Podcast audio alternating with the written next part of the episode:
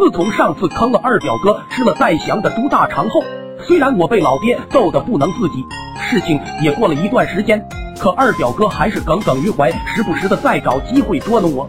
那天在学校，二表哥带着一群孩子包围住了我，说到雨堂，有种放学别走校门口见，我让你也尝尝带屎的猪大肠是什么味道。我害怕极了，今天放学肯定是不能走大门了，偷偷从学校小门溜了回家。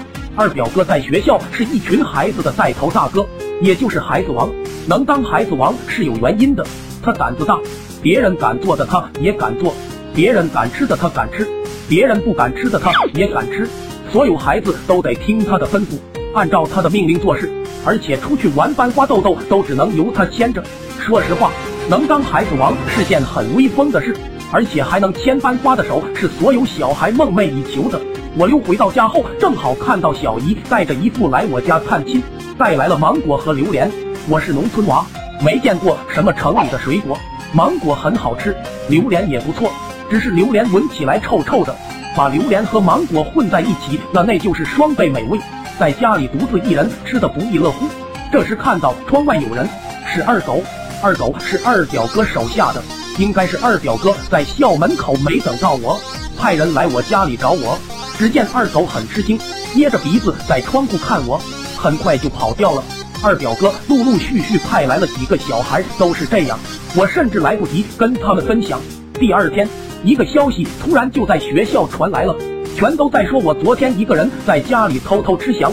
我仔细回想昨天他们来找我时的场景，榴莲的味道和粘我满嘴的芒果，在不知情的小孩眼里确实有点像。我想解释，我很想解释，但是怎么说他们都信不过。出人意料的是，他们竟然没有嫌弃我，反而觉得我很牛皮，觉得我胆子太大，连翔都敢吃。这种响当当的人物已经有当孩子王的资格了。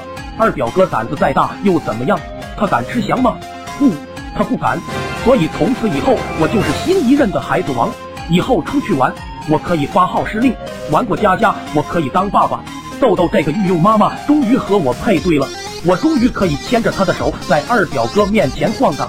我当孩子王的第二天，还没等我发号施令，召集大家，小堂弟就慌慌张张的跑来叫我。说二表哥已经向我发起挑战，已经摆好阵仗，就在我们过家家的地方。我一脸的被小堂弟拉到二表哥旁边，那里已经围了一圈小伙伴。二表哥看到我来，当意的站了起来，慷慨激昂的发表演讲，说他才是胆子最大的。我只敢躲在家里吃翔，但他敢当着大家的面吃。二表哥话音刚落，只见他拿出一坨翔，直接一口下去，所有的小孩都哭了。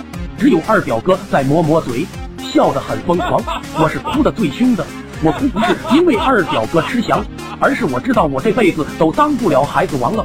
多年以后，二表哥吃着榴莲沾芒果的时候，突然愣住了，眼泪从眼角滑落。